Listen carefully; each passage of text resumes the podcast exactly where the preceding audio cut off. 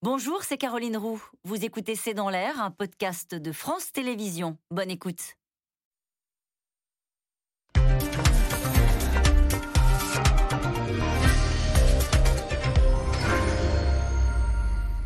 Bonsoir à toutes et à tous. Le choc et la sidération après le reportage diffusé hier soir dans Envoyé spécial, le témoignage de cinq femmes qui ne se connaissent pas et qui racontent tout avoir été l'objet d'agressions sexuelles, voire de viols, par Nicolas Hulot, ancien ministre de l'Environnement et personnalité préférée des Français. Le parquet vient d'ouvrir une enquête alors que la rédaction d'Envoyé spécial signale avoir recueilli de nombreux autres témoignages. Dans la classe politique, c'est la stupeur, c'est même l'indignation et la colère jusqu'au sein du gouvernement. Nicolas Hulot, lui, nie catégoriquement les faits. Il invoque sa présomption d'innocence, dénonce un tribunal médiatique qui rendrait la justice sur les plateaux de télévision. Nicolas Hulot qui a annoncé se retirer définitivement de la vie publique avant même la diffusion de ce document. C'est le sujet de cette émission de ce C'est dans l'air, intitulée ce soir Affaire Hulot. L'onde de choc. Pour répondre à vos questions, nous avons le plaisir d'accueillir Astrid de Vilaine. Vous êtes chef du service au Huffington Post et je rappelle votre livre sur le sujet, Harcelé, c'est aux éditions Plomb. Alix Bouillaguet, vous êtes éditorialiste politique à France Télévisions. Vous étiez correspondante du Parisien à Washington au moment de l'affaire DSK. Vous nous parlerai de la, version, la vision américaine. Lorraine de Fouché, vous êtes journaliste au Monde. Je signale à lire sur le site du Monde, affaire Patrick Poivre d'Arvor, 23 témoignages, 8 plaintes et un classement sans suite. Frédéric Dabi, vous êtes directeur général opinion de l'Institut de sondage IFOP. Je rappelle votre ouvrage, hein, La fracture, une enquête sur la jeunesse, c'est aux éditions les arènes. Merci de participer à cette émission en direct. Alix Bouillaguet, on commence avec vous. Alors bien sûr, on va respecter la présomption d'innocence. Il n'empêche, c'est la sidération après ce reportage d'envoyé spécial qui hier a fait deux fois une audience record, hein, le double de l'audience habituelle. Qu'est-ce que ça raconte, cette bombe?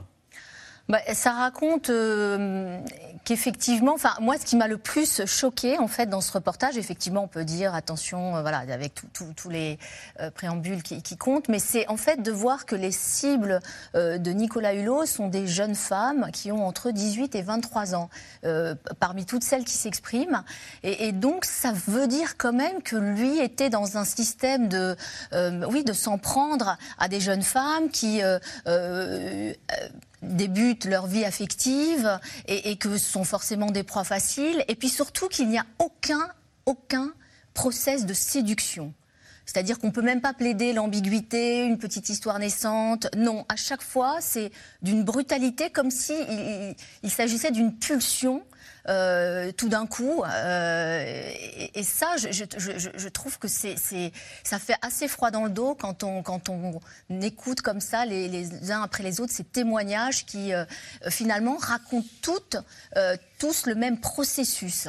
Lorette de Fouché, ça vous a frappé aussi? Est-ce qu'on peut faire un parallèle avec l'affaire PPDA D'abord par le nombre de témoignages, qui fait qu'à la fin, peut, peut-on parler de faisceau d'indices? Et par le mode opératoire la surprise, pas de processus de séduction. Euh, oui, bah, c'est sûr qu'il y a des similitudes. Le, C'était les, les, deux gloires de TF1 dans les, dans les années 80. Mais, mais moi, ce qui m'a intéressé dans les témoignages d'hier, et j'ai été vraiment confrontée à ça dans le cadre de l'affaire PPDA, c'est la honte des victimes, en fait. Et, et, la, la, difficulté de parler, ça, on, voit même leur, corps parle à l'image. C'est-à-dire qu'on voit à quel point c'est difficile de parler. Il y, a, il y, a, la voix qui tremble, il y a, les, il y a la, la, peau qui rougit, il y a les yeux qui débordent. Et ça, on ne peut pas le fabriquer. C'est-à-dire que c'est vraiment le traumatisme qui remonte Et ça, on ne peut pas faire semblant, on peut, on peut pas prendre de cours de théâtre, on ne peut pas mentir, en fait, parce que vraiment, le corps, le corps s'exprime. Et, c'est ça, moi, qui m'a touché dans, dans ce reportage. Et, et, et, on voit le poids de l'image. C'est comme sur la une de Libération sur PPDA aussi, d'avoir enfin euh, les victimes qui euh, abandonnent un peu la honte. Parce que ce qu'il faut savoir, c'est qu'en fait, le, le, la honte est à la mesure de la violence de ce qu'elles ont subi. C'est-à-dire que c'est elles qui portent la honte de, des faits qui ont été commis contre elles. Et donc la honte est aussi forte que la violence de ce qu'elles ont subi. Frédéric Dabi, le choc, parce qu'on parle aussi là de la personnalité euh, préférée des Français et qui incarnait des valeurs aux antipodes des, des accusations qui lui sont portées aujourd'hui. Oui, euh, clairement, il a été pendant très longtemps dans les premiers du top 50 IFOP JDD, des personnalités préférées euh, des Français, un peu comme euh, par le passé, Haroun Tazieff, le commandant Cousteau, il l'incarnait, il personnifiait la nature, le climat, la planète en danger, avec une image d'authenticité.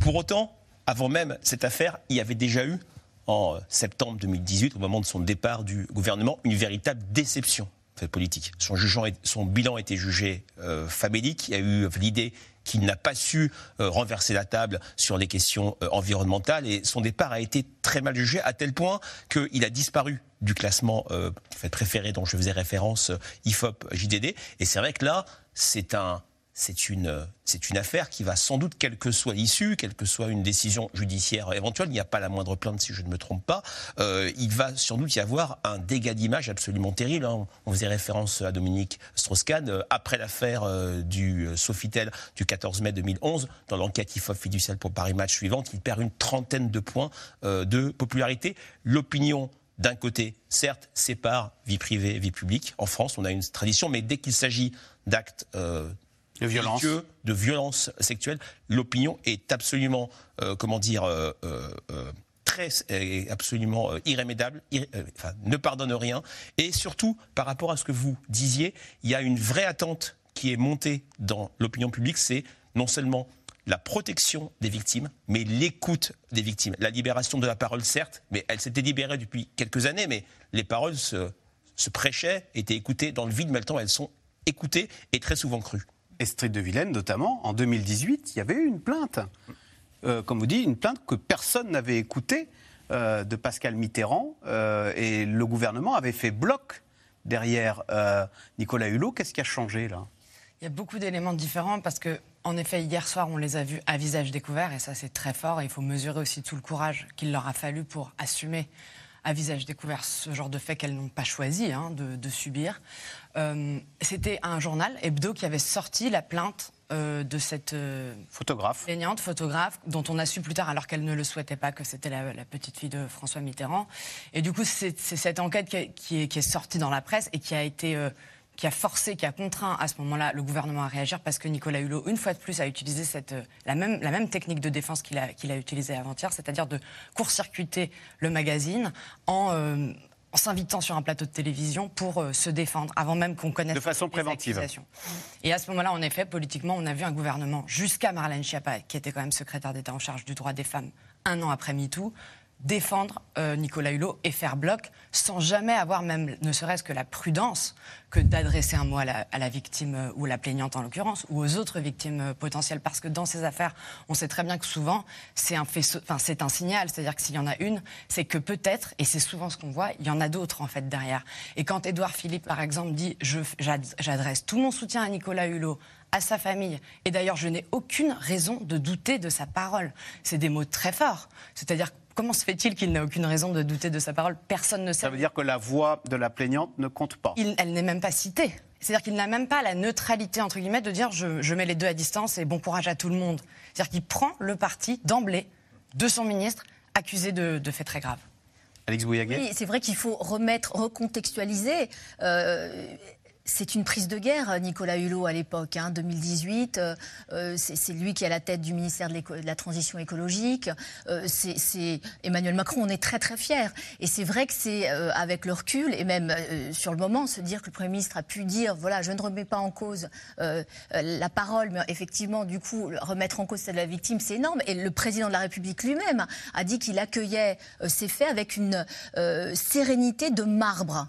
Euh, Benjamin Griveaux, qui à l'époque, me semble-t-il, était aussi euh, porte-parole du gouvernement, lui parlait d'un homme blessé, c'est-à-dire qu'on est toujours du côté euh, du harcèlement. Enfin. De, oui, de celui qui est l'objet. Voilà, coupable en tout cas. Et effectivement, Marlène Schiappa d'un homme charmant et respectueux, elle-même traitant le magazine L'Hebdo qui a sorti l'affaire d'irresponsable.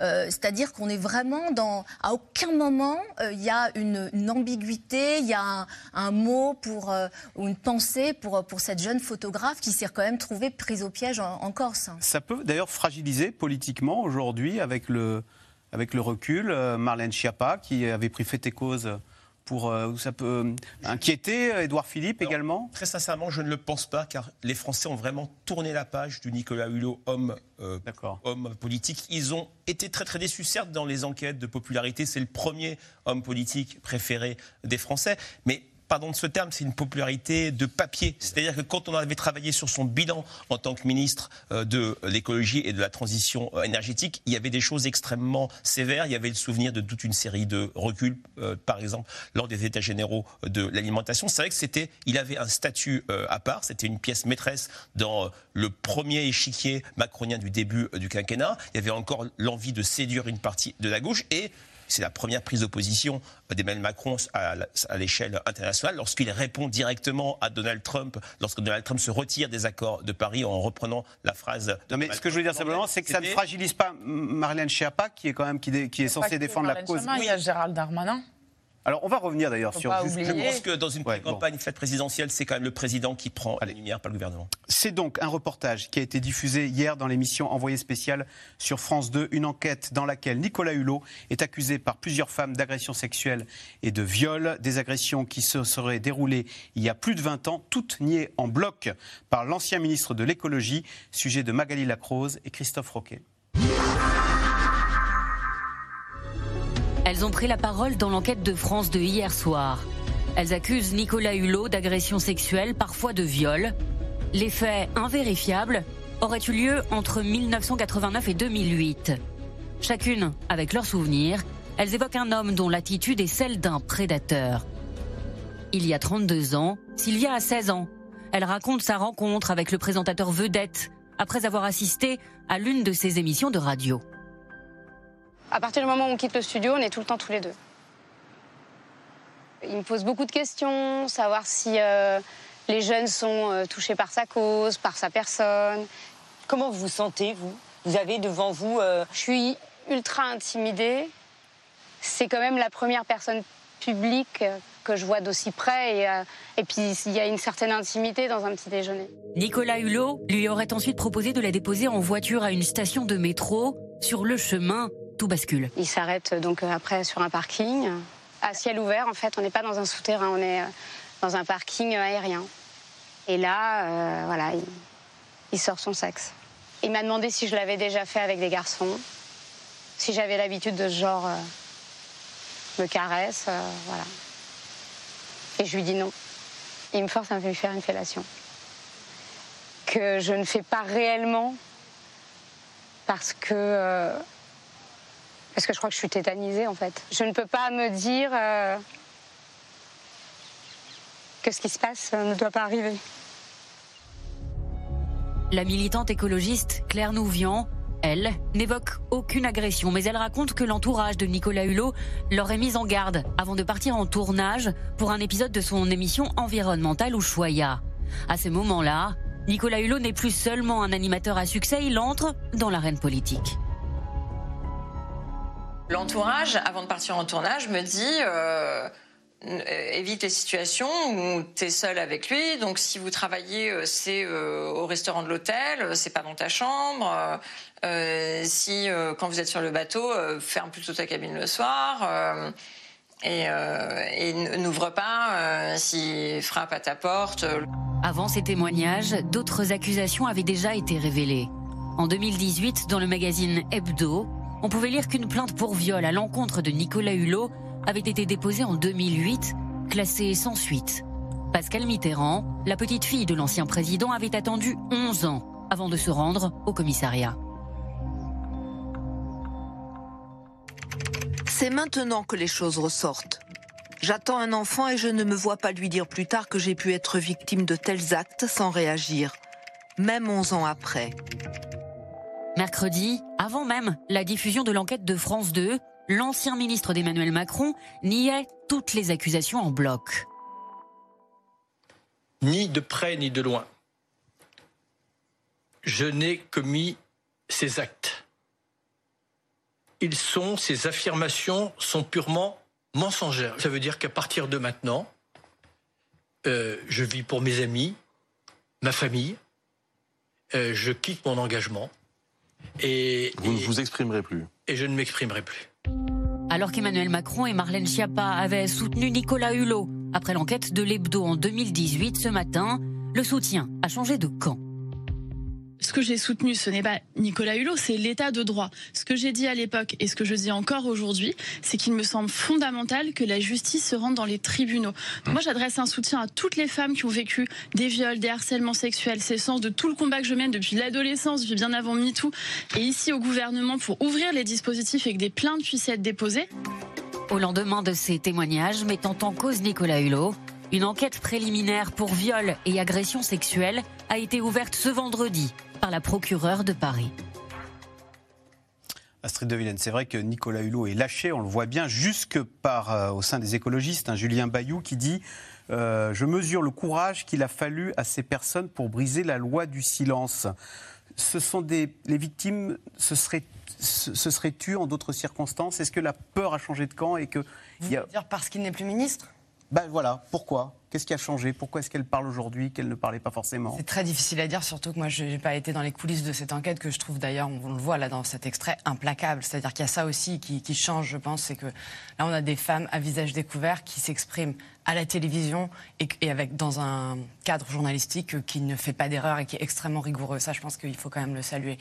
Qu'est-ce qui a changé? Il y a eu l'affaire PPDA il y a quelques temps, avec la même, la même dynamique, c'est-à-dire des femmes qui osent venir fièrement à la télévision dire euh, voilà ce qui s'est passé et c'était pas normal. Donc je crois que chaque petite étape, il y a eu l'affaire Baupin, on pourrait dire il y a quelques temps encore. Vous voyez, il y a chaque petite, enfin c'est pas des petites, mais chaque étape comme ça aussi importante euh, soit-elle est une nouvelle étape parce qu'à chaque fois que par exemple des téléspectatrices regardent ce genre de moment, celle, à qui c'est arrivé, eh bien, ça leur fait une forme de, comme une nouvelle euh, façon de les pousser à se dire, bah, peut-être qu'en fait, finalement, je vais y aller.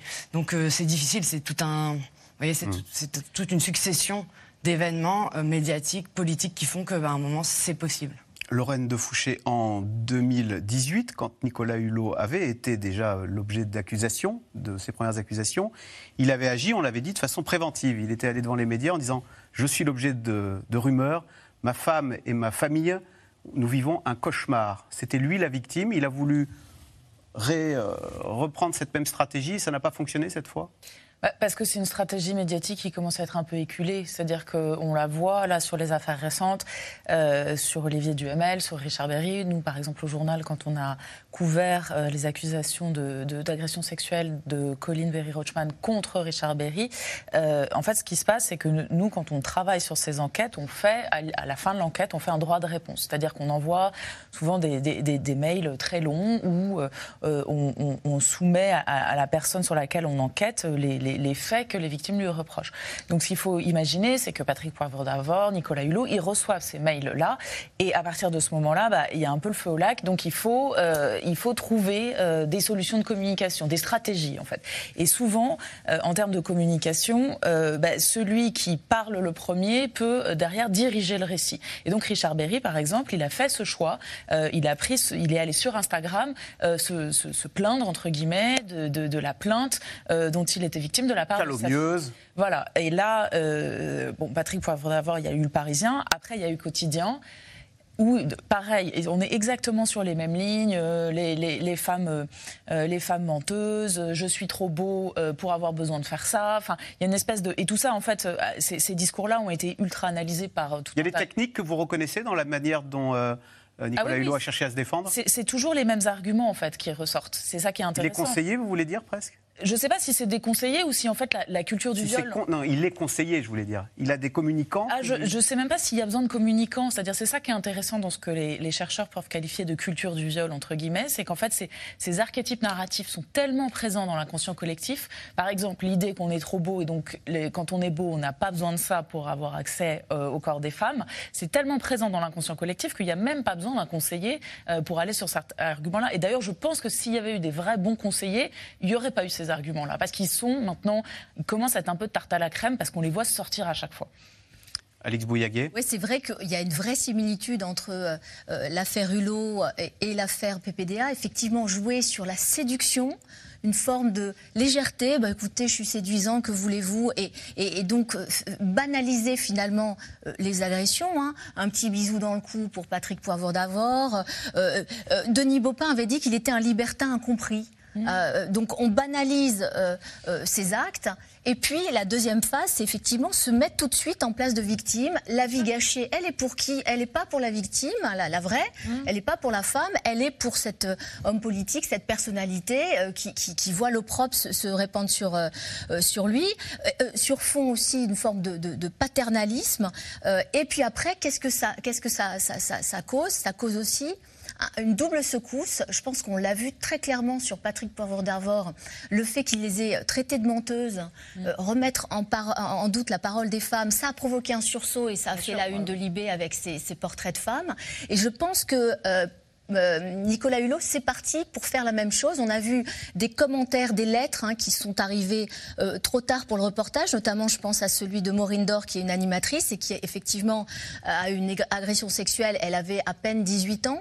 Euh, là aussi, en plus, elle, est très très belle cette lettre parce qu'elle explique vraiment euh, qu- qu'elle avait une vraie candeur, une vraie naïveté, qu'elle avait 18 ans et que quand il l'agresse dans cette chambre d'hôtel, elle lui dit, elle lui dit, mais vous n'avez pas une femme.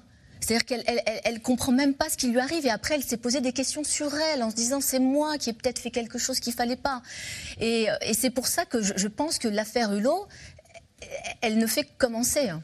Astrid de Villene, pourquoi est-ce que l'affaire Hulot, elle éclate dans les médias? Via ce reportage d'envoyé spécial Est-ce que c'est satisfaisant? Éric Dupont-Moretti, ce matin, disait euh, la justice ne se rend pas sur les réseaux sociaux ou les plateaux de télé. Parce que c'est vrai que ce- c'est un reportage qu'il a mis socialement à mort, euh, Nicolas Hulot, comme il l'a- prétendu cette semaine. Je crois pas que ce soit le reportage qu'il ait mis, comme vous dites, socialement à mort. C'est le poids des témoignages de ces femmes que on a tous et toutes envie de croire parce qu'elles sont, elles ne cherchent rien. Vous voyez ce que je veux dire?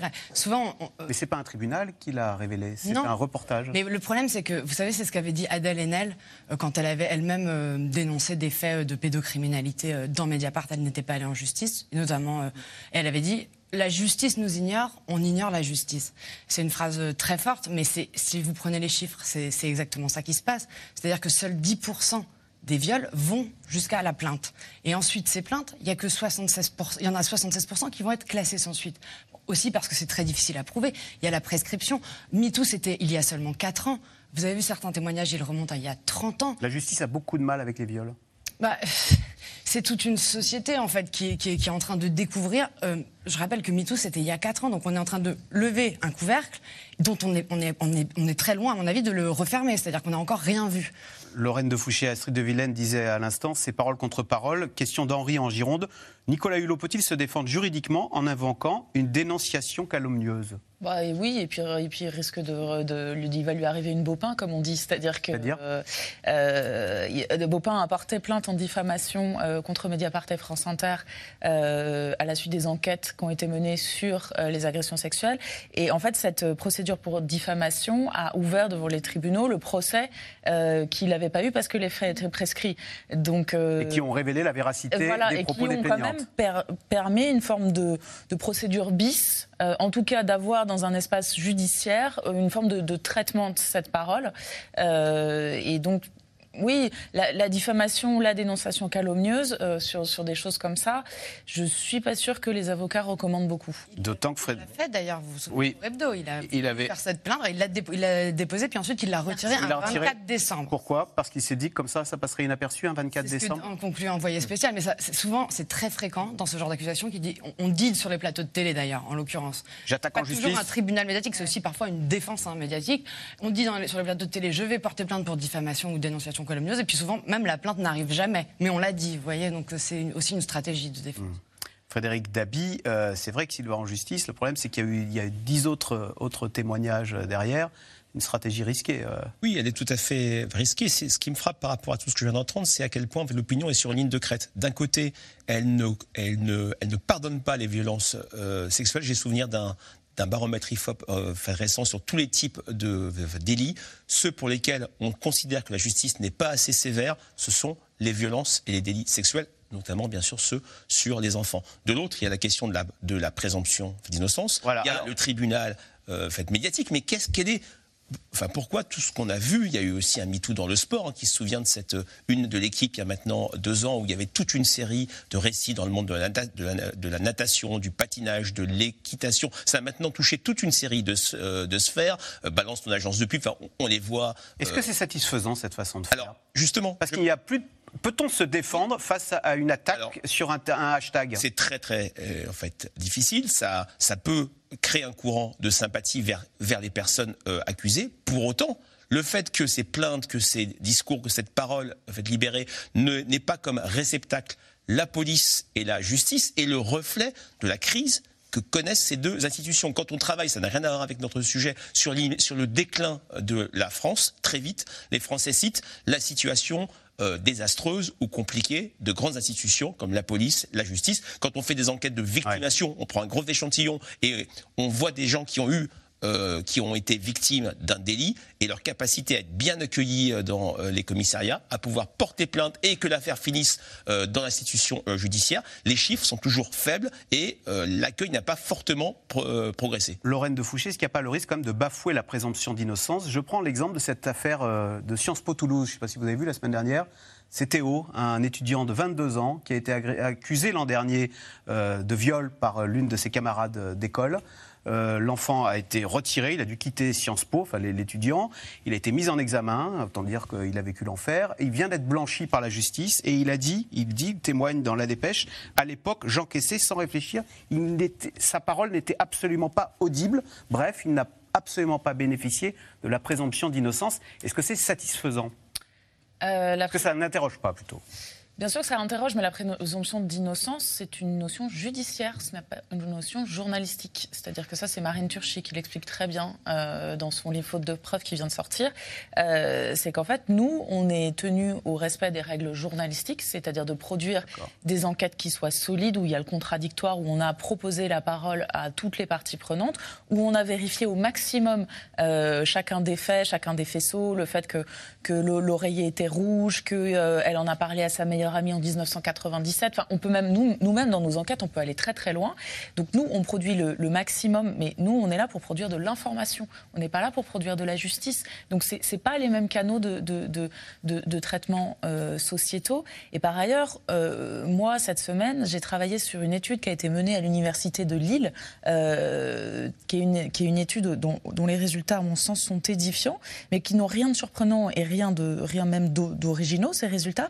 C'est-à-dire que les, c'est une étude de victimation donc, au sein de l'université de Lille, et les résultats qui sortent, c'est qu'en gros, que deux tiers des répondants euh, sont victimes d'agressions ont été victimes au moins une fois dans leur vie depuis l'âge de 15 ans d'une agression sexuelle, et un tiers de viol. Donc quand on est sur une telle prévalence euh, des faits de violence sexuelle, euh, je pense qu'on est encore justement très très loin de la réponse euh, judiciaire qu'on peut apporter, parce que quand on a d'un côté deux, ti- deux tiers, à- même un tiers, même restons sur les viols, un tiers des personnes qui disent qu'elles sont victimes de viol, et quand en face il y a un tel un, un nombre si faible, euh, je dis même pas de condamnation, je dis même d'enquête, euh, on voit bien qu'il y a, il y a- il y a- les, deux canaux se rejoignent pas. Euh, Astrid de Villene, pour sa défense, Nicolas Hulot dit euh, bah, Moi, j'étais dans un jeu de la séduction. Il ne qualifie pas d'agression son comportement.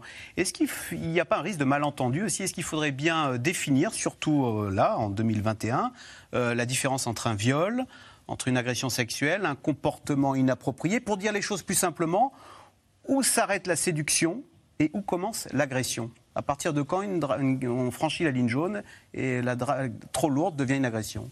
Je crois que les femmes le savent toujours, mais ce que je trouve dans- édifiant dans ce, ce- ce reportage d'envoyé spécial, c'est que là, c'est ce que vous disiez, Alix, il n'y a absolument pas d'ambiguïté. C'est-à-dire qu'en fait, il force. Je parlais pas je pensais pas forcément à Nicolas Hulot. Ah, vous voulez dire en général En général, parce que c'est une question. L'affaire Nicolas Hulot, elle résonne. Beaucoup d'hommes euh, s'interrogent en se disant mais que- qui sommes-nous quoi? Ouais, je pense que quand même depuis euh, MeToo, les, les notions par exemple de consentement, qui n'existaient pas vraiment dans le débat public avant, euh, sont en train d'arriver. Euh, c'est vrai que c'est bien de rappeler par exemple qu'une main sur les cuisses, sur les fesses, un bisou forcé, c'est une agression sexuelle et c'est passible de 5 ans d'emprisonnement, qu'un viol, c'est une pénétration, euh, euh, quelle qu'elle soit, euh, sexuelle, forcée. Enfin voilà, tout ça, euh, je crois que les, les gens commencent à l'entendre parce que, en tout cas, la jeune génération, elle est extrêmement consciente de ça, même conscientisée, et même les jeunes hommes d'ailleurs, parce que après, c'est vrai que si on veut s'emparer de ces sujets-là, bah, déjà d'en parler, c'est une, une énorme étape, mais ensuite c'est toute la société qui doit s'en emparer. En effet, par exemple dans les commissariats, former les policiers, parce qu'aujourd'hui quand vous, vous arrivez déjà, il faut avoir le courage, quand on a été violé, d'arriver toute seule dans un commissariat. En Belgique, par exemple, il y a une initiative dont, on- dont je parlais dans mon livre, dont il faut absolument qu'on s'inspire. Il y a des, des hôpitaux spécialisés dans lesquels vous pouvez vous rendre, et là vous êtes, vous êtes accueillis par des policiers formés, des psychologues, des médecins. Et je pense que par exemple, quand on vient de vivre un viol, bah, ça c'est une belle méthode dont on devrait s'inspirer. Ça nécessite de l'argent. Alex, Ça nécessite des politiques publiques. Alex Bouillaguet, est-ce que vous sentez comme une évolution dans le bon sens des comportements euh, entre la jeune génération et l'ancienne garde chez les politiques Et puis même, vous qui avez été correspondante longtemps aux États-Unis, entre le comportement des hommes politiques et des. euh, bah, je pensais aux hommes politiques français et, euh, et américains Alors il y a encore euh, une grosse différence entre euh, les hommes politiques euh, euh, français et américains. Euh, ici, même si, on fait euh, rien qu'une petite référence à pas longtemps, l'affaire Baupin, euh, c'était en 2016, euh, ça, ça a été... euh, L'écologiste qui est. euh, L'écologiste qui a eu quatre plaintes, dont Sandrine Rousseau. euh, euh, en fait, c'est Sandrine Rousseau après qui explique. ça- ça- ça- là, il y avait une vraie omerta, c'est-à-dire que tout le monde le savait, personne n'osait euh, euh, s'en parler. Au sein même des écologistes, c'est surprenant, quand même. Cécile Duflot elle-même le savait et elle-même a fini par être victime de Denis Baupin qui un soir euh, euh, débarque dans sa chambre en lui disant je sais que tu en as envie. Voilà, c'est- en plus on, pense toujours que l'autre en a envie, que la femme en a envie. Or pas du tout, elle n'en avait pas du tout envie. Elle-même étant très très proche d'Emmanuel Cos, qui était l'épouse de euh, Denis Baupin, donc euh, euh, ne sachant pas non plus comment comment gérer tout ça. Et à la fin de cette séquence, Sandrine Rousseau, qui elle-même donc est une victime de Denis Baupin, euh, expliquait que ensuite les, les gens ne lui parlaient plus, refusaient de lui serrer la main, refusaient de lui dire bonjour parce qu'elle avait euh, euh, quelque part brisé cette La famille politique. La famille politique. Alors, pour revenir plus précisément à votre question, oui, euh, euh, il y a, me semble-t-il, une évolution euh, dans, dans le milieu politique, Euh, mais quand on se réfère à notamment un collectif qui s'appelle Cher euh, Collaboratrice. Chère collaboratrice, Cher C-H-A-I-R, qui a recensé au sein des parlementaires et notamment des, des collaborateurs qui travaillent avec les députés justement les, cette problématique-là, ben, on se rend compte que une collaboratrice sur deux a eu effectivement des remarques sexistes, sexuelles, des propos déplacés, une sur trois des injures sexistes euh, et euh, des attitudes gênantes, euh, une, une main euh, voilà, qui Mm. traîne, un regard pesant, et puis une sur cinq quand même agression sexuelle. Donc c'est- ça, ça veut dire que euh, la poussière sous le tapis, il y en a encore. Astrid de Villene, je sais que tu en as envie. Est-ce que ça, est-ce que euh, et c'est un peu ce qu'a dit Nicolas Hulot quand il a dit, mais vous avez vu Non, non, mais je reprends votre phrase. Quand, Oui, Nicole- c'est ça. quand Nicolas Hulot dit, mais vous avez vu avec mon physique, évidemment qu'elle avait envie. Est-ce qu'il y a des agresseurs qui s'ignorent, des, des hommes qui sont persuadés que c'est une fleur qu'ils font aux femmes en euh, non Je pense que dans ce cas-ci, euh, c'était un, c'était une stratégie euh, extrêmement maladroite de, de défense. Euh, et d'ailleurs, je... ils le, ils le font sciemment, ils le savent. Là, en tout cas, dans cette affaire-là et dans l'affaire PPDA, c'est un système mis en place. C'est les policiers qui le disent, hein, et avec quelque chose de répétitif. C'est-à-dire que c'est presque prémédité. Euh, sur Sylvia, par exemple, il l'invite. Euh, à, voir son émission, il la repère, il sait qu'elle a 16 ans, il la raccompagne en voiture, il le fait dans un parking, et après, quand il, euh, selon ses dires à elle, et quand ensuite euh, il a connaissance de ce témoignage, il dit sur un plateau de télévision en ironisant, comme si je pouvais faire ça sur un parking aérien, ce qui est quand même une double peine en fait pour ces femmes d'ailleurs qui ont dit à Envoyé spécial qu'elles avaient été extrêmement choquées de la façon dont il avait court-circuité leurs paroles. Frédéric David Par rapport à ce que vous venez de dire, euh, Alice Bouillaguet, sur euh, les chères collaboratrices, quand on regarde une enquête IFOP de référence, celle pour la Fondation Jean Jaurès en 2019, sur les comportements euh, faits de, déplacés, on voit que 58% des femmes euh, ont été exposées au moins une fois dans leur vie à des comportements déplacés. 57% ont eu des propositions en fait, euh, dérangeantes. Une sur cinq a reçu un SMS ou un appel, ou un appel à caractère euh, pornographique. 50% ont été insultés ou ailés dans la rue. Et 12% ont déclaré avoir subi un viol. 12%, c'est archi minoritaire. Extrapolons ce chiffre sur l'ensemble de la population féminine euh, actuelle. C'est 4 à 5 millions de personnes. Mais là où il y a une vraie évolution, vous l'avez dit, c'est la jeune génération. Et là, les clivages de genre sur ces questions se sont complètement euh, euh. Les jeunes garçons de moins de 25 ans sont aussi nombreux que les jeunes filles à dire que la question des violences sexuelles, du sexisme est un vrai problème qui doit être traité par la sphère euh, politique. Mais là, en fait aussi, comme les inégalités salariales femmes-hommes, comme la question du climat qui n'a rien à voir, on a le sentiment que les solutions ne viennent pas de la sphère politique. Alors, affaire Hulot, affaire PPDA, affaire Polanski, le mouvement MeToo apparu en 2017 a libéré la parole des femmes. À l'époque, le producteur Hervé Weinstein est accusé de viol par plusieurs actrices. Barbara Steck et Ilana Azinko reviennent sur l'histoire de ce mouvement.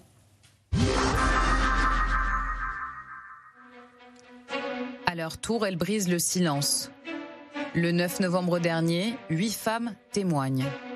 Agression sexuelle, harcèlement, viol, elles accusent Patrick Poivre d'Arvor. On ne se connaissait pas, moi je ne les connaissais pas, et, quand on s'est retrouvés un jour, euh, euh, après tout avoir été euh, parlé à la police, on s'est rendu compte, à la lecture bah, des faits, de, la récurrence de ce, de ce process extrêmement, pardon, extrêmement ritualisé qui s'est reproduit à chaque fois pour pratiquement chacune d'entre nous. En juin dernier, l'enquête visant l'ancien présentateur vedette de TF1 a été classée pour prescription ou insuffisance de preuves. Mais ce matin, une nouvelle plainte pour viol a été déposée par l'écrivaine et journaliste Florence Porcel. Depuis cinq ans, MeToo libère la parole. Le mouvement émerge dans la foulée de l'affaire Weinstein en 2017.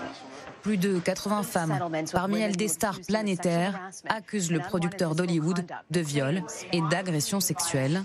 Le 11 mars 2020, il est condamné à 23 ans de prison. C'est vraiment un jour historique pour les survivantes de viol et d'agression sexuelle.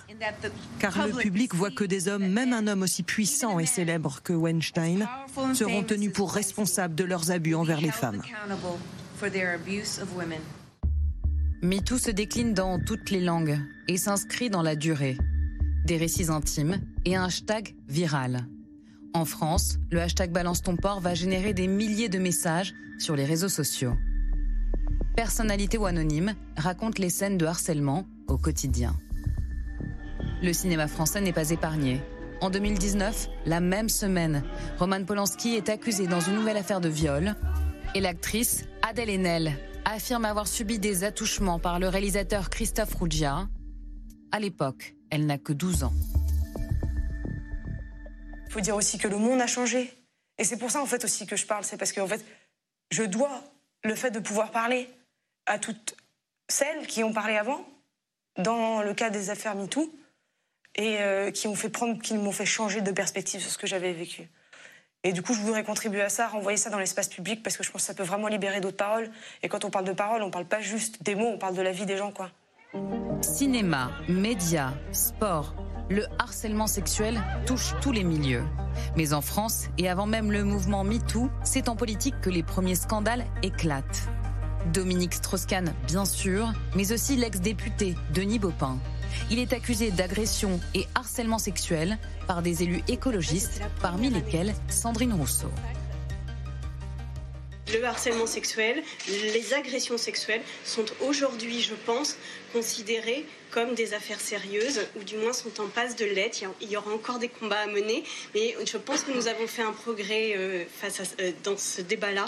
Et ça, euh, cette affaire-là, à mon avis, a joué un rôle là-dessus. Le parquet classe l'affaire sans suite pour prescription. En février 2021, Georges Tron, lui, a été reconnu coupable de viol et d'agression sexuelle sur Virginie Etel, l'une de ses anciennes collaboratrices. L'ancien ministre et maire de Draveil a été condamné à 5 ans de prison, dont 3 fermes. La mère de Virginie Etel, lorsqu'elle lui a annoncé sa décision de porter plainte, euh, l'a conseillé de renoncer à cette action en disant que c'était le combat du pot de terre contre le pot de fer. Et ce soir, pas seulement pour Virginie Etel, mais aussi pour énormément de femmes dans ce pays, ça montre que le pot de terre peut commencer à s'armer pour lutter contre le pot de fer. Et c'est un message d'espoir. La semaine dernière, 285 femmes travaillant dans le milieu politique et universitaire ont signé une tribune. Elles appellent à écarter les auteurs de violences sexuelles et sexistes au Parlement, dans les mairies, dans les partis et surtout avant les élections présidentielles et législatives à venir. Alors, question téléspectateur euh, Lorraine de Fouché. N'est-ce pas la société patriarcale qui doit être mise en cause? Pour dire les choses, ce sont les hommes le problème ou c'est le pouvoir Je cite ce matin euh, Roselyne Bachelot au 4V. Chaque fois qu'il y a du pouvoir, il y a un risque de violence sexuelle et sexiste. Alors le problème, c'est pas les hommes. euh, Enfin, il faut pas essentialiser. C'est pas les hommes en tant que genre. Le problème, c'est la masculinité. C'est-à-dire que c'est euh, la manière dont euh, on attend que les hommes se comportent dans notre société. Et les- les- ça, c'est, enfin, le patriarcat, c'est, très très vieux, ça date de, de millénaires, et no- notre société a produit une structuration euh, très masculine du pouvoir, une manière d'exercer le pouvoir dans la puissance, dans la force, dans la domination, qui est, euh, une, qui est une manière euh, assez genrée et et d'ailleurs une occupation du pouvoir aussi qui est très masculine. Et ça, c'est une notion qui est très intéressante, qui a été démontrée euh, par la commission euh, faite sur les abus, euh, enfin sur les agressions sexuelles dans l'Église. Ils écrivent dans cette commission qu'en fait, plus euh, l'état-major d'une institution est masculin, plus le terrain est propice aux agressions sexuelles. Donc il y a une corrélation euh, forte et directe entre l'omniprésence euh, de la masculinité et les agressions qui sont commises sur les femmes, parce qu'en fait, les agressions sexuelles n'ont rien à voir avec le plaisir sexuel. Le viol n'a rien à voir avec le plaisir. C'est l'exercice du pouvoir. C'est de la, c'est de la, vraiment, c'est de la domination pure. C'est vraiment, c'est, c'est de la puissance, et c'est pour ça, c'est pour ça que c'est éminemment politique. Astrid de Villene. Ce qui frappe aussi à chaque fois, c'est l'omerta qui règne autour. Je cite encore Claire Nouvian hier dans Envoyé spécial. Hulot a clairement un dysfonctionnement dans son rapport aux femmes. Tout le monde est au courant de ça. On a l'impression que souvent, mais tout le monde le savait. Et personne n'a rien dit. Oui, c'est ça. Le plus frappant, c'est qu'on a prévenu. Souvent, en l'occur- en l'occurrence pour Claire Nouvian, on l'a prévenu, on lui a dit fais attention. Et ça nous est tout arrivé. Enfin, moi, je peux, je peux- ça m'est déjà arrivé qu'on me dise fais attention à un tel. Vous voyez, dans mes, dans, dans mes premiers pas, dans ma carrière. Et c'est ça le problème. en Et l'entourage ne dit rien, il n'y a pas d'alerte qui dit. mais parce qu'il faut se replacer dans le contexte. C'est-à-dire que moi, je, ça fait 10 ans que je suis journaliste, donc je, suis- je suis arrivée euh, sur le marché du travail en 2011.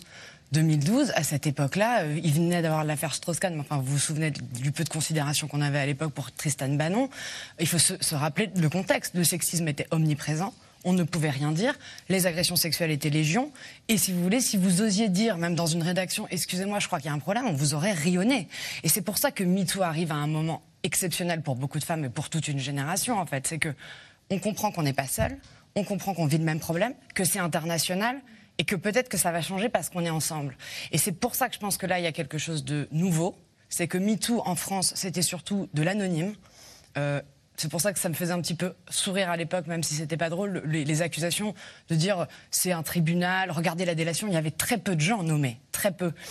Aujourd'hui, là, on a des gens extrêmement puissants qui sont des icônes de notre pays, qui sont mis en cause par des femmes qui, euh, debout, disent des choses euh, qu'on ne peut plus traiter d'eux, comme c'était le cas à l'époque quand c'était parfois des témoignages anonymes de femmes qui n'osaient pas s'exprimer. Euh, c'est des menteuses, qu'est-ce qu'elles cherchent? Souvenez-vous sur euh, Luc Besson. Dis donc, elle, elle voudrait pas plutôt être une actrice célèbre, c'est peut-être pour ça qu'elle l'accuse, etc. Aujourd'hui, on peut plus dire ça. En revanche, quand Nicolas Hulot et son avocat ont des discours contradictoires, ont des trous de mémoire, l'un dit que ce sont des menteuses, l'autre dit non, c'est pas vraiment des menteuses, peut-être qu'elles ont des trous de mémoire, là, on ne va jamais leur opposer ce qu'on a opposé aux femmes depuis toutes ces années. Dites donc, vous n'êtes pas très clair, le récit n'est pas exactement le même, etc. etc. Là, je crois qu'il y a, un- Il y a eu un quelque chose qui est en train de se, de se passer. Alix Bouillag, et justement, l'affaire DSK, c'était il y a 10 ans, mais ça paraît une éternité. Euh, vous étiez aux États-Unis à cette époque, et c'est vrai qu'en France, on avait l'impression que la France entière soutenait DSK. On se souvient de Oh, mais il n'y a pas mort d'homme, de quoi se plaint-elle Euh, euh, C'est un séducteur. Euh, C'est un de et on dénonçait la société américaine pudibonde. Oui. Alors, vous qui étiez côté américain, vous n'en reveniez pas de. J'en revenais pas parce que moi je voyais effectivement sur CNN euh, euh, le French guy, euh, Dominique Strauss-Kahn, euh, voilà, euh, euh, nuit et jour. Et, et c'est vrai qu'il y avait un traitement euh, très factuel en fait. C'est-à-dire qu'à aucun moment euh, euh, la presse, oui, la presse américaine euh, n'a opposé la parole de l'un, tout puissant, patron du FMI, à la parole de l'autre, la plaignante Nafissatou Diallo, qui, qui, qui, qui est forcément une menteuse. Vous voyez, je trouvais qu'il y avait une, une, une approche plus presque factuelle. Et puis, ils ont effectivement cette fameuse mise en scène du purp walk, qui est, qui est cette sortie du, du, commissariat menotté. et c'est vrai que c'est aussi une manière pour les Américains, pour la justice américaine, de dire qu'il n'y a pas deux justiciables, les petits, les puissants. Il y a, tout le monde peut être devable devant la justice, et, et petit comme grand, col blanc comme... On, sort avec les menottes parce qu'on montre que bah, la justice américaine, elle, va pouvoir traiter tout ça. Mais c'est vrai que c'était très très euh, impressionnant de voir comment en France, euh, c'était, euh, oui, la, je, me souviens encore d'Elisabeth Guigou disant, mais attendez non, c'est un séducteur. Là aussi, c'était sur les mêmes process. On dit, bah lui, il n'a pas besoin de, de, d'agresser pour. Alors qu'effectivement, hier, on a entendu un témoignage d'envoyé spécial d'une jeune femme qui disait Mais comment voulez-vous que j'attaque Nicolas Hulot Lui, le puissant au-dessus des lois, c'est un ami de Chirac. Il est intouchable. un ami du président. Un ami du président. C'est vrai que sur ce que vous venez de dire, euh, l'opinion publique n'a pas été du tout euh, à l'unisson des premières réactions qui émanaient du Parti socialiste.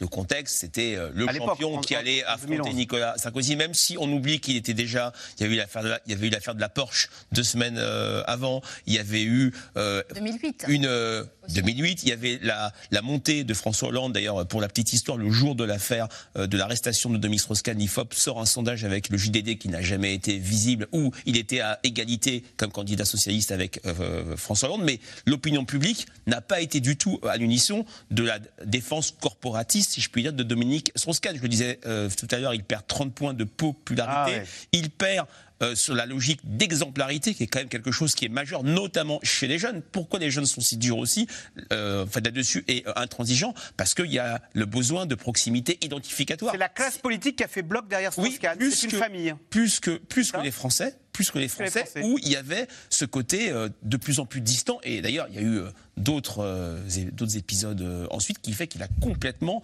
cette popularité complètement évanouie ne s'est jamais rétablie. Ah bah oui.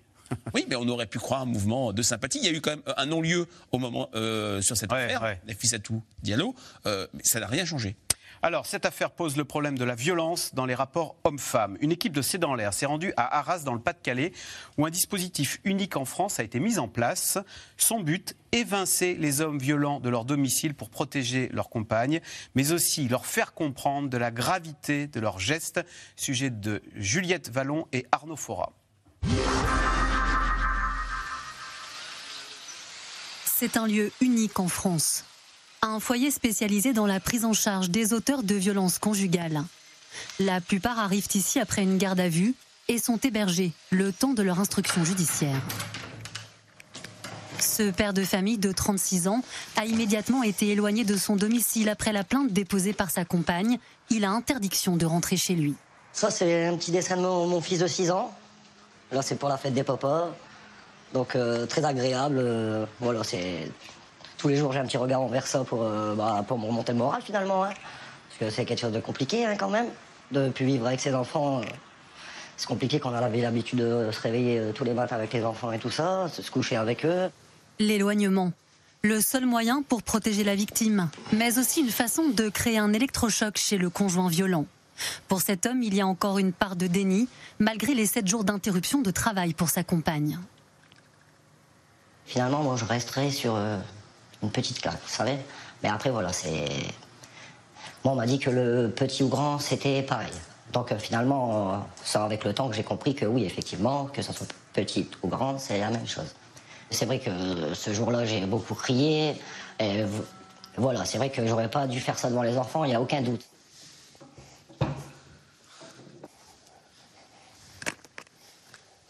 Je vais recommencer une nouvelle vie, dans le positif. Euh, voilà, tout simplement. Surtout avec les enfants. Que j'ai un logement pour pouvoir accueillir mes enfants, qu'on repasse des bons moments. Voilà, moi, c'est moi c'est mon, mon, ce qui me motive euh, en priorité.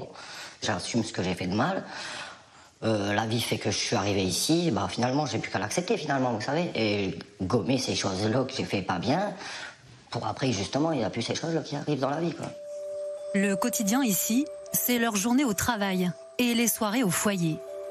Les auteurs de violences conjugales doivent aussi participer à des séances de groupe et suivre des entretiens individuels plusieurs fois par semaine dans cette association. Ça marche. Bon, on va juste refaire un petit peu le point. Pour vous, c'était un ras-le-bol, c'est ça? Ouais. Et comment ça se traduisait chez vous? C'était de pire en pire en fait. Et de pire en pire, du coup C'est passé du pic à quoi? Bah, après, euh, c'était euh, des violences, euh, on se poussait ou. Enfin, quand on se crachait, enfin, se crachait la figure ou tous des trucs comme ça. quoi. Ici, on décortique l'histoire du couple, sa façon de communiquer aussi. On reprend sur tous les mots, en fait. Et non, c'est pas des bêtises. Pour des bêtises, euh, la justice, elle n'intervient pas. Et c'est pas une bêtise que de violenter madame pendant euh, soit plusieurs années ou même une fois, quoi. Ça, c'est pas des bêtises, c'est vraiment c'est de la violence. Il va sûrement se remettre avec quelqu'un dans quelques années. Et le but, c'est pas que ça recommence. J'ai mal son, je sais comment faire. Quoi. Ça va plus maintenant, euh, je m'en vais. Quoi. Je cherche plus à comprendre. Arras, une ville en pointe dans la lutte contre les violences conjugales grâce à une coopération étroite entre les associations, la police et la justice. Mais pour le procureur qui a participé à l'élaboration de ce dispositif, il faut aujourd'hui aller encore plus loin pour éradiquer le phénomène. On est en train de réfléchir à mettre des dispositifs à l'école pour réfléchir aussi sur l'image homme-femme, sur l'image de la violence. Songez que maintenant, en CM2, il y a des problèmes de harcèlement scolaire. Il faut, c'est l'amour. C'est l'amour qu'il faut traiter. Quand c'est arrivé, c'est trop tard. Depuis 2008, plus de 600 hommes ont été pris en charge via ce plan de lutte contre les violences conjugales, avec un taux de récidive de 13% seulement selon le parquet d'Arras, contre 40% au niveau national. Alors, question téléspectateur Lorraine de Fouché. Condamner les hommes violents, c'est bien, mais comment éviter qu'ils le deviennent hein? C'est ce slogan féministe protéger nos filles, d'accord? Éduquer nos fils. Alors moi, cette question me la pose beaucoup. Et, euh, et je fais souvent la, la- la même réponse parce que je trouve que c'est- très intéressant. Et, je parle de l'Espagne. En Espagne, euh, en fait, il y, y a un enjeu, euh, il y a un enjeu de termes, euh, de, de vocabulaire. C'est-à-dire que, et c'est en ça qu'en tant que journaliste, ça nous, ça nous traverse tous. C'est-à-dire qu'il y a cette notion, bah, là qu'on a beaucoup entendu dans le reportage, le terme judiciaire, c'est la notion de violence conjugale. C'est-à-dire qu'est-ce que ça veut dire violence conjugale? C'est un couple qui va pas bien, c'est de la conjugopathie, voilà, ils il, il, il s'engueulent, euh, c'est difficile. Donc, pas forcément physique, elle peut être euh, Voilà, c'est la violence conjugale. Nous, en France, dans les médias, moi je l'écris dans le journal, l'expression qu'on utilise maintenant majoritairement pour parler des violences, on parle de violence faite aux femmes. Mais cette expression, quand on l'interroge, il y, a y un problème de passivité, c'est-à-dire violence faite aux femmes. On a l'impression qu'elles sont euh, tombées euh, contre une table basse. Enfin, c'est la voix passive. D'ailleurs, on dit toujours euh, X nombre de femmes ont été violées. On parle, et, et on parle jamais du nombre d'hommes qui violent. On parle, on parle des femmes qui avortent. On parle jamais des hommes qui déclenchent des grossesses non désirées. C'est-à-dire qu'il y a un problème de, focal. Et en Espagne, justement, euh, ils vont plus loin. Ils parlent de violence masculine. C'est-à-dire qu'ils ils, vont vraiment sur la, source, en fait. C'est-à-dire que c'est comme si dans les cambriolages, on parlait des cambriolés, pas des cambrioleurs. Vu comme ça, ça n'a pas vraiment de sens. Donc en Espagne, ils parlent de violence masculine, voire ils vont encore plus loin, ils parlent de violence machiste. Et avec cette idée de violence machiste, en fait, ils attrapent la notion politique qu'il y a derrière tout ce continuum de violence. Et on le voit, le procureur à la fin du reportage, quand il dit oui, il faut travailler sur l'amour. Mais, c'est- en ça qu'il y a des enjeux sociétaux qui sont beaucoup plus forts que juste les violences conjugales. Euh, Astrid Delaine, je reviens sur ce slogan protéger nos fils, éduquer, euh, protéger nos filles, éduquer nos fils. Dans les- il suffit d'aller dans une cour de récréation pour voir euh, la société qui nous attend. Ouais, moi je l'ai fait dans mon reportage, c'est drôle que vous disiez ça. Euh, souvent, par exemple, les petits garçons et les petites filles ils ne se mélangent pas dès la maternelle. Euh, C'est-à-dire que c'est genré dès la maternelle. Ensuite, euh, j'ai entendu encore un témoignage récent d'une petite fille de 9 ans qui n'a pas le droit de jouer au foot parce que les garçons ne veulent pas dans la cour. Et ça, se passe partout en France, peu importe les milieux. C'est pas du tout une histoire de de- d'endroits. ça, arrive dans tous les, milieux euh, et toutes les régions françaises.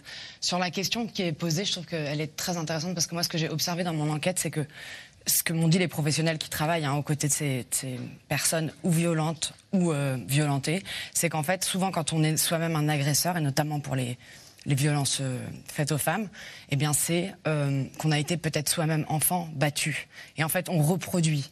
Donc, en fait, il faut dé- désamorcer les choses très vite. Et en effet, l'école est un enjeu majeur. Alors là, j'ai vu que le gouvernement avait annoncé une semaine de l'égalité femmes-hommes. On aimerait déjà à minima que les cours d'éducation sexuelle, je ne sais plus très bien comment ils les appellent, soient faits, soient divulgués dans ce pays. Apprendre le consentement, apprendre en effet, comme il disait, euh, les, relations amoureuses, ce que c'est, comme vous le disiez, ce qu'un viol, une agression sexuelle, ce qu'on a le droit de faire et ce qu'on n'a pas le droit de faire, et surtout d'apprendre l'égalité tout simplement en fait, parce que tout va ensemble.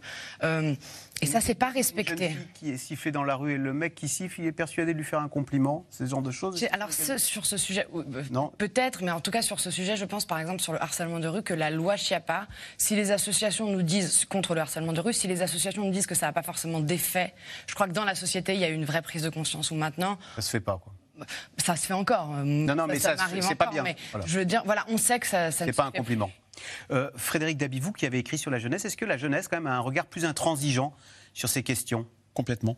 Ah oui. C'est vraiment, il y a une vraie euh, fracture sur ces questions-là, qui sont des questions jugées euh, essentielles quand on interroge spontanément euh, les jeunes sur ce qu'ils voudraient dire au futur président de euh, la République. Ils citent la question des violences faites aux femmes. Ils citent aussi fortement les inégalités femmes-hommes. S'il y a un sujet de colère du côté des jeunes filles qui portent le flambeau de l'indignation générationnelle, c'est, euh, j'ai un, verbatim en tête, une jeune fille qui nous dit, euh, qui a 25 ans, euh, il, y a 15, il y a 10 ans, j'avais que 15 ans, j'entendais ma mère dire qu'elle gagnait moins que ses collègues, ça, ça la rendait, euh, ça la rendait malade. Aujourd'hui, je vois que rien n'a changé. Et ça, c'est quelque chose qui, euh, je dirais, fabrique de l'abstention, fabrique de la vanité du vote. Voter, c'est vain. Voter, ça ne sert à rien. Parce que sur ces sujets, on sent que le politique n'a pas pris la mesure du sujet. Alors, ce qui vient d'être dit, c'est absolument passionnant. La question de l'école est absolument centrale. Mais il ne faut pas euh, oublier qu'on parle beaucoup des thématiques à venir, de la présidentielle, l'insécurité, le pouvoir d'achat. Jamais l'éducation a été aussi haut dans les préoccupations des Français parce que l'école est aussi le lieu de toutes les inquiétudes. Le pessimisme français, c'est un pessimisme de projection pour ses enfants. Donc tout ce qui, peut être fait, il y a peut-être l'exemple de la, sécurité routière. C'est quand même une des rares politiques publiques en France qui a pleinement euh, réussi. Il y a eu, si je ne me trompe pas, beaucoup de choses qui ont été faites au niveau de l'école, cette affaire euh, de consentement. J'ai vu passer euh, des, bandes, des bandes dessinées qui étaient non c'est non, non c'est non, etc. pour faire apprendre les choses pourrait être un très très bon levier. Allez, tout de suite, on revient à vos questions. Alors, le mouvement MeToo existe-t-il dans tous les pays? Tous les pays se sont-ils emparés de ce sujet? De la Russie euh, Pakistan. euh, Ouais, non. Euh, Est-ce que la France s'en est spécialement emparée? Euh, plus que d'autres, parce que peut-être elle était en retard d'ailleurs par rapport aux pays d'Europe du Nord qu'on dit plus égal- égalitaristes. La France a été assez précurseuse en un sens, puisque le hashtag qu'on a vu dans le reportage Balance ton port arrive, si on regarde bien les, tweets, euh, quelques jours avant le MeToo qui est repris par euh, Alissa Milano. Donc c'est peut-être une fierté française. Moi j'ai quand même souvenir, alors il y a y a sans doute des exceptions, mais que le mouvement MeToo est mondial et international à ce moment-là. Et c'est ça d'ailleurs l'onde de choc euh, à l'époque. Ce sujet des agressions sexuelles, sur ce sujet, peut-on faire évoluer les mentalités en légiférant? Est-ce qu'on peut légiférer sur des comportements? Alors, les- c'est très intéressant. Moi, j'ai très souvent des échanges avec beaucoup de magistrats sur ce sujet, parce que eux-mêmes, quand on en discute avec eux de manière informelle, ben, ils reconnaissent qu'ils sont un peu pantois. C'est-à-dire qu'ils voient bien qu'ils n'arrivent pas du tout euh, à embrasser euh, l'immensité du continuum. Eux, ils se retrouvent avec leur dossier, avec leur code pénal. Ils se retrouvent à faire des trucs qui correspondent pas à leur vision, à leur vision du dossier. Donc, on voit bien que d'un point de vue législatif, il y, a- il y a vraiment quelque chose qui fonctionne pas. Et, et je sais qu'il y a, y a pas les bons outils pour traiter. Il n'y a pas les- la définition du viol, par exemple, euh, dans le code pénal français. Euh, c'est pas la même que celle de- qui est portée par la Cour européenne des droits de l'homme. La Cour européenne des droits de l'homme, elle dit qu'un viol est un rapport euh, non désiré ayant eu des conséquences psychotraumatiques sur la victime, ce qui n'est pas du tout la même définition que celle qui est présente dans le code pénal français. Et par ailleurs, il y a, de plus en plus de, chercheurs, d'associations, de spécialistes du sujet aussi qui interrogent la présomption de consentement euh, qui, existe en Suède, qui je crois est en train d'être travaillé. Alors, ça c'est intéressant, la présomption de consentement qui existe en Suède. Euh, Dites-moi si je me trompe, mais euh, dans un bar, si quelqu'un boit un peu trop et que l'affaire se termine, qu'on consomme l'affaire, on peut considérer qu'il y a eu viol parce que la fille, la, la personne n'était pas tout à fait dans son état normal. Je, alors, je ne suis pas euh, experte en droit en suédois, droit suédois. euh, donc j'ai peur de Non, dire mais des jusqu'où bêtises. jusqu'où mais- aller dans, l'acceptation moi, moi, de ce que j'ai compris de la présomption de consentement, euh, mais vraiment, je, je- je mets plein de, plein de, plein de d'incertitudes autour de ce que je vais dire, puisque je ne suis vraiment pas agrégée de droit suédois. c'est que, en fait, c'est inversé. inver- Là, dans, par exemple, dans le droit français, c'est à la victime de démontrer qu'il y a eu menace, contrainte, surprise ou violence. Là, l'idée, c'est d'inverser. euh, c'est quand il y a litige entre guillemets, Ouais. c'est de faire une présomption de non consentement. C'est-à-dire que c'est plus à la victime, euh, en plus de son traumatisme, de devoir prouver. Qu'elle a été victime, mais c'est à l'auteur euh, de prouver que euh, Il a- il a été dans les règles de l'art. Il a été dans les règles de l'art. Et ça, je trouve que c'est intéressant. Alors, Nicolas Hulot va-t-il être convoqué par la justice, puisqu'apparemment euh, le, le parquet euh, a, Il a ouvert une, enquête? donc il va effectivement voir. Euh, pour l'instant, les, frais- les faits sont prescrits, mais on ne peut pas présager de ce qui va se passer. Peut-être qu'il y aura d'autres faits qui vont se greffer là-dessus, et peut-être qu'il finira par être effectivement convoqué. Je ne pense pas qu'il ira de lui-même, euh, comme Après- il l'avait fait pour le. Même s'il n'y en a pas d'autres, il, il risque d'être convoqué, mais si- s'il n'y a, y a rien d'actif, en gros, il n'y a, il y a, Ouais. il y a aucune obligation à y aller. Alix Bouillaguet, Macron s'intéresse-t-il vraiment aux violences faites aux femmes? On peut se poser la question avec Hulot et Darmanin mis en cause.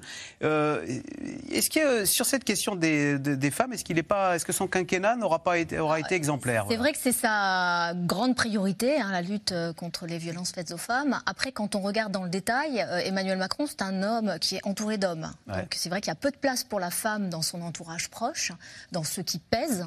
Euh, et ensuite, c'est vrai que si on se réfère comme ça à l'affaire Hulot, qui a quand même euh, éclaboussé son, son, son- son quinquennat, on voit qu'il a été très De marbre. de marbre, effectivement, une sérénité de marbre, donc il a été très peu réactif. Euh, et puis, et- et effectivement, il soutient aussi Gérald Darmanin, qui est. euh, euh, Il y, a- il y a deux plaintes, hein, il me semble-t-il. Et- viol, Voilà. à ce moment-là. Mais alors c'est là où il y a la- quand même la présomption d'innocence, parce que alors c'est ce que dit Nicolas Hulot. Quand on est puissant, il suffit de vous accuser pour vous faire tomber. Est-ce qu'il n'y aurait pas une, un risque de déviance là, euh, Astrid de On peut dire Vilaine aussi, quand on est puissant, on, on peut, on peut faire, on peut On- faire on tomber peut se n'importe quelle protéger. victime. oui. Oui. Non, je crois surtout sur, sur l'affaire Darmanin, elle est importante. Euh, au moment où Gérald Darmanin a une promotion quand même hein, au sein du gouvernement, il passe du ministère des Comptes publics à celui de l'Intérieur, ministre, un ministère important pour les sujets dont on parle. Il est poursuivi quand même. Il, est- il y a une enquête ouverte pour viol. Enfin, je veux dire, il a, il a une, une plainte contre lui et, les- et la justice n'a pas encore conclu cette affaire. Mais Et là, à il a été blanchi. Attends, oui, mais ça c'est après. Mais Ouais, je dis juste quand il est promu au gouvernement, on en est dans ce, on en est à ce niveau-là. Et à ce moment-là, Emmanuel Macron, le 14 juillet, c'est pas, c'est une date symbolique, dit euh, lors de cette interview, je- ne vous inquiétez pas, j'ai parlé à Gérald Darmanin d'homme à homme. Et je lui fais toute confiance. Je, je résume, j'ai plus les mots exacts en tête, à part d'homme à homme. Donc c'est exactement ce qu'on disait pour le soutien à Nicolas Hulot, c'est qu'encore une fois, rien pour la potentielle, euh, la, la plaignante, rien. Et, et en fait, on ne peut pas, ça- quand on est président de la République, s'asseoir comme ça sur la justice en plus. Même, s'il a été blanchi, oui, euh, et que oui. Vous dites, On ce a- sont des faits euh, objectifs, ça ne se traduit absolument pas euh, euh, électoralement. La structure d'intention de vote en faveur d'Emma- d'Emmanuel Macron est plus féminine que masculine et il fait ses meilleurs scores, peut-être même chez les euh, jeunes femmes de moins de 30 ans. Si l'ensemble du monde politique et médiatique savait depuis des années pourquoi l'affaire n'éclate-t-elle que maintenant? Celle de Nicolas Hulot? Oui. Parce que je pense qu'il y a une forme d'autocensure. C'est-à-dire, effectivement, il y a les, euh, à la fois les entourages qui, qui préviennent, et puis, euh, et puis c'est compliqué quand même la rumeur. C'est compliqué de la gérer. Si on vous dit, ah bah, écoutez, il paraît que machin, il, il, il- il est un peu, un peu chaud, un Et peu Dieu sait pénible s'il y a eu de fausses rumeurs, surtout. ouais. Euh, et qu'est-ce qu'on fait On en parle, on n'en parle pas, on met les pieds dans le plat. Enfin, tant qu'on n'est pas dans la dans l'alcôve, c'est toujours très très compliqué. Donc euh, cette euh, inaction, elle va de soi, c'est-à-dire le fait qu'il y ait peu de réactions, ça, ça va de soi. Même si on l'a vu dans le reportage hier, l'entourage immédiat, lui, était au courant. Quand on voit des femmes qui mettent en garde, euh, et, euh, comme vous le disiez, c'est difficile de dénoncer quand on est dans un rapport de domination et de pouvoir, Astrid Ça, c'est une certitude. Mais en plus de ça, c'est-à-dire qu'on ne peut pas dire quand ça sort, euh, c'est oh, c'est le tribunal médiatique, attention, et quand ça sort pas, dire mais alors il faut y aller, il faut dénoncer. Ouais. Enfin, je veux dire, c'est compliqué. Donc, soit il y a une plainte. Et dans ce cas, on regarde et c'est la justice qui travaille. Soit, et c'est souvent le cas, il faut bien rappeler que ces femmes, elles vont pas dans la presse par plaisir, par gaieté de cœur. C'est souvent parce qu'elles n'ont pas pu avoir des réponses en justice qu'elles y vont dans la presse. Et c'est à ce moment-là qu'on, que, bah là, en l'occurrence, c'est un peu chacun se fait une opinion. C'est en effet, c'est- et c'est un, un- un problème. C'est une un problème que la justice ne, pu- ne, ne soit pas à même de régler toutes ces affaires aujourd'hui. Justement, Lorraine de, de Fouché, c'est exactement la question que vous soulevez. La justice ne devrait-elle pas se remettre en question en constatant que son travail est actuellement fait par des journalistes Ah bah, c'est une question que nous, on se pose régulièrement. Par exemple, le, le- classement sans suite de l'affaire Patrick Poivre d'Arvor, euh, moi, il est établi parce qu'il y a eu prescription, je crois, pour euh, 22 des témoignages. Et il y en a un seul qui, est- encore actif, mais euh, ça a été une infraction insuffisamment caractérisée. Il n'y a pas eu ce choix qui a été fait, par exemple, euh, de le renvoyer à l'instruction pour laisser euh, un espace d'enquête ouvert euh, permettant euh, des victimes, par exemple, non prescrites, euh, qui se manifestent et permettent la manifestation de la vérité. Le gouvernement, euh, Édouard Philippe, avait-il connaissance des accusations d'agression sexuelle portées contre Nicolas Hulot quand, euh, Délicat de savoir. hein. Ouais. On est dans les oui-dire, dans les. euh, bah, c'est un séducteur, voilà, on en revient aux généralités. euh. Eh bien voilà, c'est la fin de cette émission. Merci beaucoup d'y avoir participé. Je rappelle que C'est dans l'air est disponible en podcast gratuitement sur toutes les bonnes plateformes audio. Alors vous restez sur France 5 parce qu'à suivre, c'est à vous avec Anne-Elisabeth Lemoine. Bonsoir Anne-Elisabeth et je crois savoir que ce soir c'est un c'est à vous un petit peu spécial qui nous concerne tous. Mais oui, bon anniversaire, cher Axel. Bon anniversaire aux, aux experts qui vous entourent ce soir. C'est dans l'air, fête ses 20 ans. Ce soir, dans C'est à vous, Euh, Fanny Guinochet, Philippe de Sertine et Roland Quérol, trois des experts que vous connaissez bien, que vous recevez souvent sur le plateau de C'est dans l'air, seront nos invités. Et bien sûr, Caroline Roux. Ils nous raconteront tous les quatre les secrets et les coulisses de C'est dans l'air. Et il y a deux, trois dossiers, quoi. On vous embrasse tous. Bon anniversaire. À bientôt. On se retrouve demain pour une nouvelle émission. Bonne soirée sur France 5 et bon anniversaire.